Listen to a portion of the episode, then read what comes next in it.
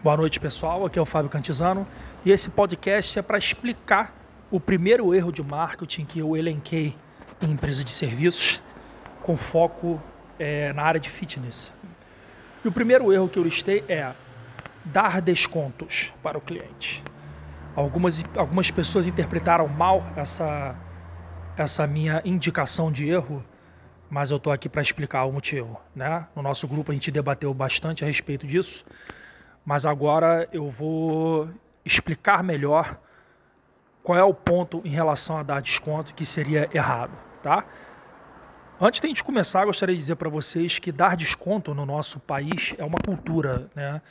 Muitas vezes no processo de precificação do serviço ou do produto na área do varejo, enfim, a gente já conta com isso, né? Do cliente pedir desconto e na quase obrigação que a gente tem de dar esse desconto também justamente por ser cultural. Inclusive, a gente, quando está na posição de consumidor, a gente pede desconto nos locais também.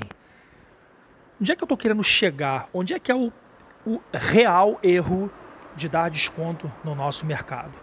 É quando a gente dá desconto já em cima de desconto. E isso acontece numa frequência muito maior do que a gente imagina.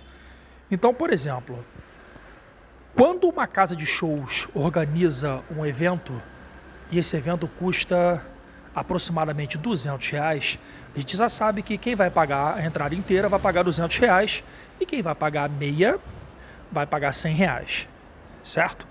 Mas essa casa de shows, quando ela precifica esse evento, ela leva em consideração uma série de fatores, como luz, água, é, diversos insumos que são utilizados durante o evento, o cachê do artista, a quantidade X de funcionários que precisarão ser pagos mensalmente e outros que tra trabalharão como freelancers também no evento.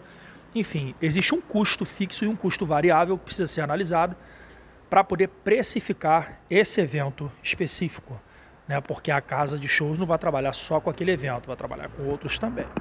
Enfim, quando eles estipulam o preço do ingresso, eles já levam em consideração um percentual X de pessoas que vão pagar meia.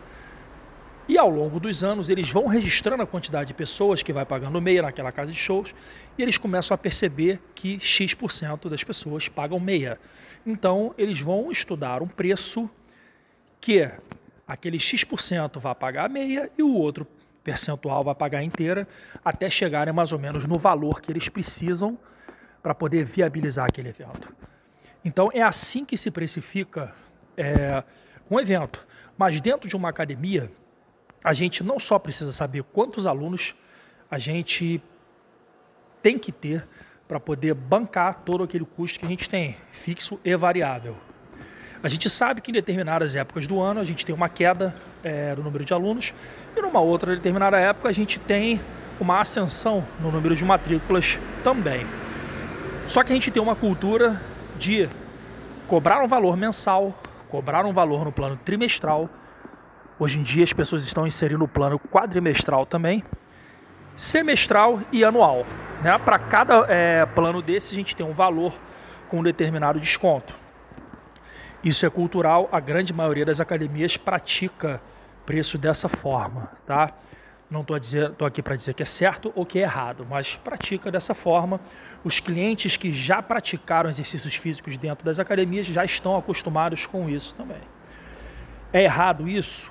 Não. É apenas uma forma de oferecer o serviço cobrando plano.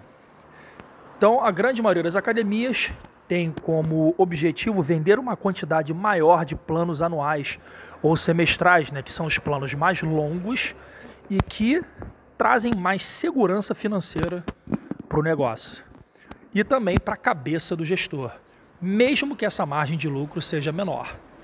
É, são poucas as academias que, na hora de precificar o serviço prestado pela empresa, conseguem levar em consideração um percentual mínimo de margem de lucro para aquela prestação de serviço.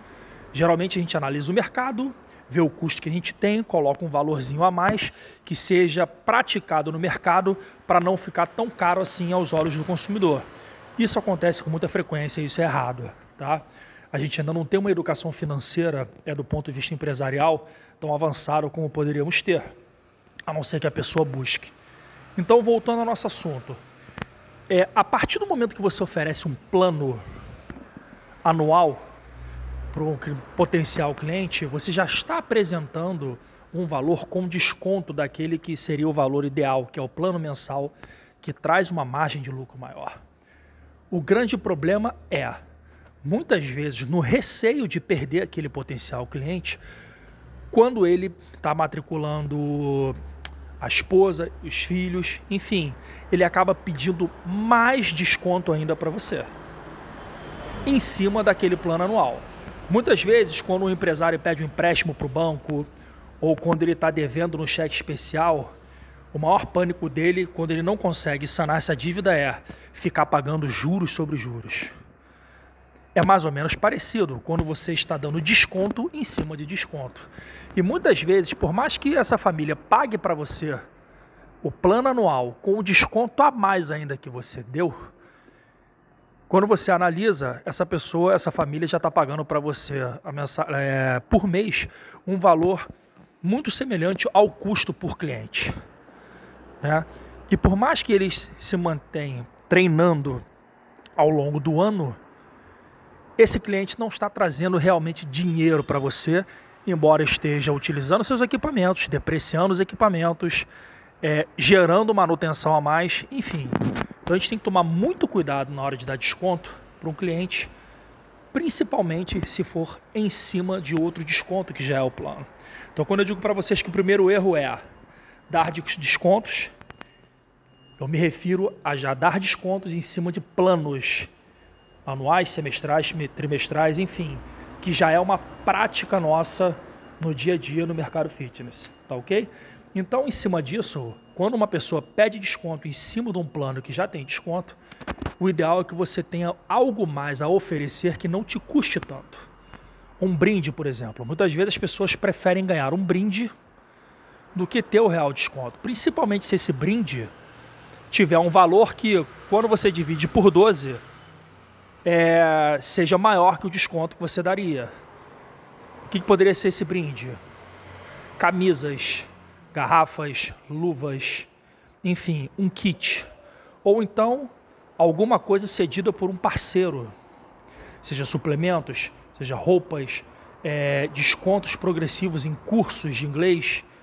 Você teria que analisar uma parceria que fosse benéfica para o seu negócio, para você oferecer a esse cliente que pede um desconto a mais, ou para você oferecer também ao cliente, caso ele opte por algum plano que seja a sua maior meta é, no negócio.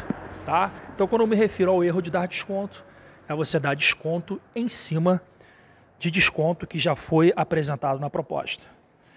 É, espero que tenha sido claro com relação a essa, essa posição, né, com relação ao desconto. Eu realmente deixei um pouco vago na imagem para poder incitar um pouco mais o debate, para vocês refletirem e eu espero que vocês possam praticar essa forma de apresentação de planos e de brindes, evitando perder dinheiro que já está difícil da gente ganhar. Um grande abraço.